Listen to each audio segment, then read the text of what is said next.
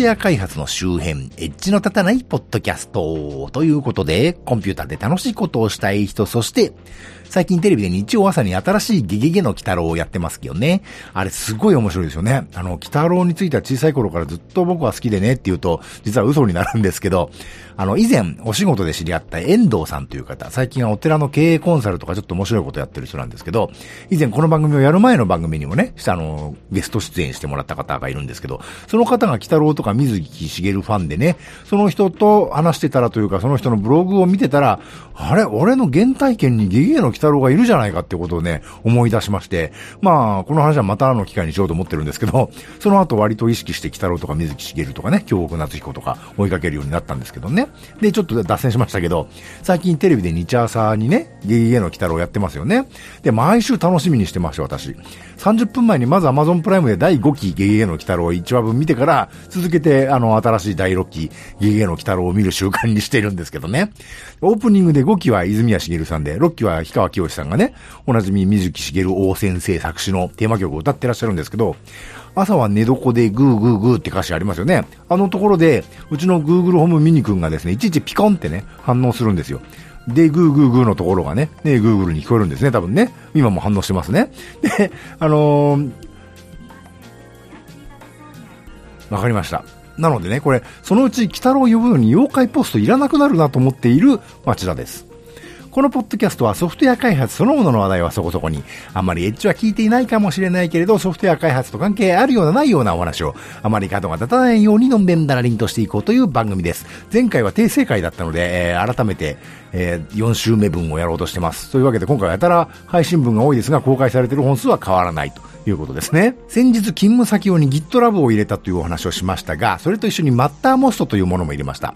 Mattermost というのはオープンソースな Slack クローンですね。 Slack というのは、まあ、ご存知の方はご存知ですけど、一応説明しますと、ビジネスチャットサービスと言われているものですね。ごく簡単に言うと、組織内の連絡や情報共有をメールではなくてチャットで行おうというものです。これ多分チャット慣れしてない人にとってはなぜメールよりチャットがいいのかっていうのはね、いまいちピンとこないと思うんですけど、まあ最近は若い人だけじゃなくてね、お孫さんがいるような世代の方も結構 LINE とか使ってらっしゃるんで、やり取りするのにメールよりチャットの方が楽だっていうのはお分かりになられるかと思います。むしろ普通のサラリーマンのおじさんが一番理解しにくいかもしれませんね。で、まあ、 Slack も例によって1ユーザー1月あたりいくらっていうね、いわゆるサブスクリプション課金なもので、みんなで使うとなると結構金かかるなってのはあるわけです。で、無料プランもあるけれど、全部で1万メッセージとか超えるとそれまでのメッセージがバサッと非表示にされてしまうんだそうでね、もちろん有料ユーザーになると復活するそうなんですけど、で、やっぱりこういうツールって導入してもみんななかなかおっかなびっくりでなかなか使わないっていうのはあるわけですよ。なので最初から課金しても使わないんじゃ金払ってるのももったいないなと。でせっかく導入したならどんどん使おうよってね、啓蒙して、どんどん使ってもらっていくと、ある程度で課金しないとね、あの、非表示されちゃうっていうね。あの、で、まあ、それでお金払わなきゃざるを得なくなるっていうね、なんというか、あの、いたしがたしなサービスだなというところありまして。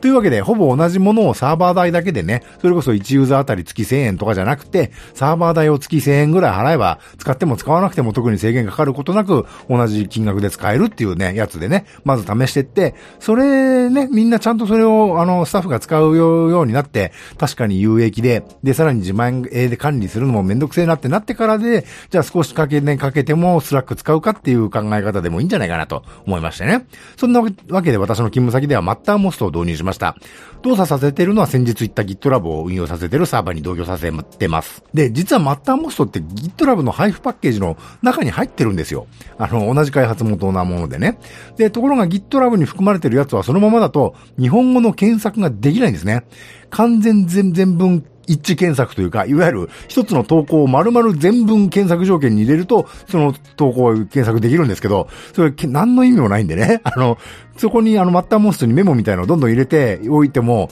検索できないんじゃ意味ないじゃんというのもありまして、いろいろググると対策方法が出てきましてね。で、ポストグレ SQL の全文検索機能をこう設定すればできるぞっていうのがいくつか出てくるんだけど、やっぱりできなくて。で、もっとググると、最近のバージョンのマッターモストはどうやらそれに加えて、Go 言語のソースもいじってやらないといけないっぽいんですね。で、さすがに Go 言語いじるのはちょっとよくわかんないなっていうのと、いちいちソース変更してコンパイルしてまでってやるんならね、ちょっとめんどくさすぎて、あの、マッターモストのバージョンアップのたびになんかやんなきゃいけないっていうのはね、趣味で使うならともかく、仕事で使うにはちょっとめんどくさすぎるなと思いましてね。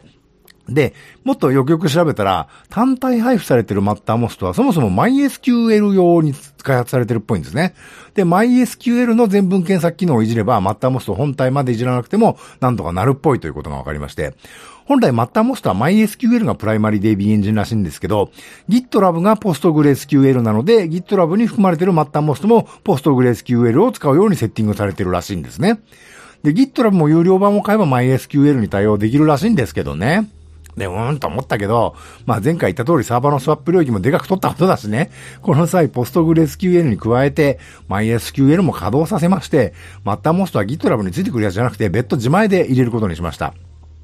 MySQL でじゃあ具体的にどういうふうに対策するんだっていうのは、あの、私が参考にしたのをショーノートからリンクを貼っておきます。この、えー、ステップオンボードというサイトの Mattermost の MySQL で日本語の全文検索に対応する方法というのを参考にさせていただきました。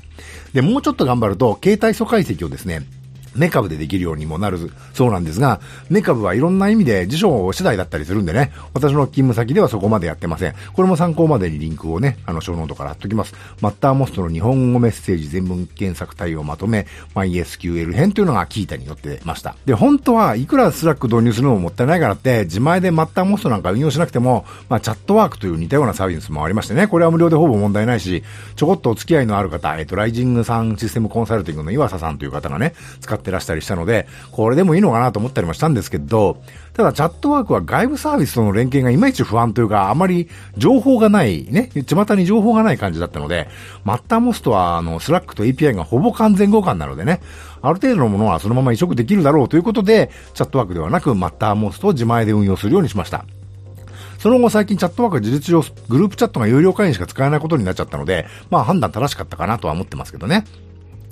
最近 Slack は開発プラットフォームサービスの大手、えー、 Atlassian と提携を発表しまして、この Atlassian という会社は GitHub や GitLab の競合である GitBucket、BitBucket ですね、というサービスをやってたり、もっと大規模なね、プロジェクトを管理するツールとか、 Jira とかね、 Slack と競合するビジネスチャットツールである HipChat とか、いろんなサービスを展開している会社なんですけど、この Slack との提携によって、あの、 Slack と Atlassian の Jira とかを連携させて、競合する HipChat はもうクローズするという、なんだかすごい発表しました。えー、っと、参考までに IT メディアニュースのスラックマイクロソフト対抗でAtlassian の HipChat を買収。 HipChat は来年2月に終了へという記事が出てました。リンク貼っときますね。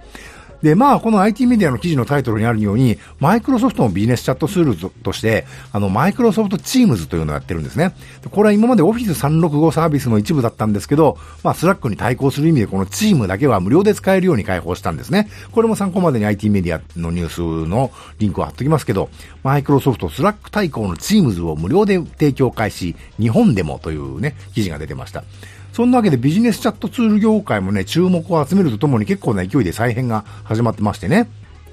で、冒頭で言ったように、そんなメールよりチャットの方がいいかってのもあると思うんですけど、まあ、 Slack が良かったのは Webhook とかのね、かなり単純な API で自動応答機能とか、外部コマンドの実行トリガーとかのね、ちょっとしたプログラムを、あの、外部システムとの連携機能とかをね、ガンガン作れるところにあったんですよね。なので、いわゆるプログラマー人種というか、テク系の人たちにブワッと広まったわけです。いわゆる Slack 以外のツールも、まあ、元はなかったとしても、最近はね、どれも Webhook な API を搭載したりしているんですけど、すでにフラ Slack が普及した後なので、それぞれ微妙に違う仕様の API でね、あの世の中にもあるものを再実装するのは正直めんどくさいわけですよ。それこそ遊びならともかく仕事で使ってね、しかもそれを作ること自体は別に本業ではないって場合には、まあ面倒なだけなわけですね。その点 Mattermost はもう Slack クローンだと言い切っちゃってるんで、あの API に著作権はないっていう判例がね、まあ確か世の中に出てるはずなので、割と世の中に出てる Slack 系のツールをそのまま移植したりね、あの参考にして自前のツールを作ったりするのが簡単にできるのが超いいです。ソースが公開されているような連携ツールはそれでいいんですけど、まあ、ソースが公開されてない、いわゆる企業がクローズドに商業展開しているサービスで、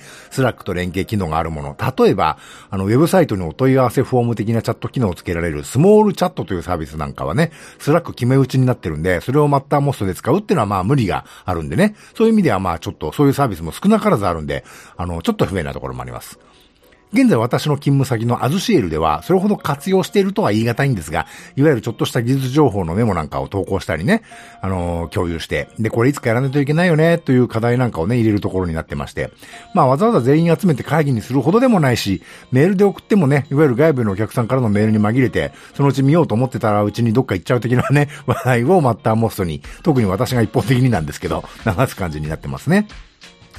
あと、とあるウェブサイトを更新するときに GitLab のリポジトリから最新版を反映させるためのトリガーにしてたりしましてね。特にあの CI を使うってほどでもないような場合に、あるチームのあるチャンネルにあの、アップデートって入力すると反映される的なね、仕組みを作ってまして、デザイナーというかコンテンツ担当の方に Linux サーバーに SSH ログインして Git のこのコマンド打ってっていうのもね、もちろん言えばやってくれるんですけど、ちょっとそれが当然でいつでもあの SSH ログインできるような私と比べるとね、普段は Photoshop と Dreamweaver が主たるツールな人にとってはやっぱり心理的な敷居が高いと思うんで、そういう方には Mattermost で update って打つだけだよってしてあったりします。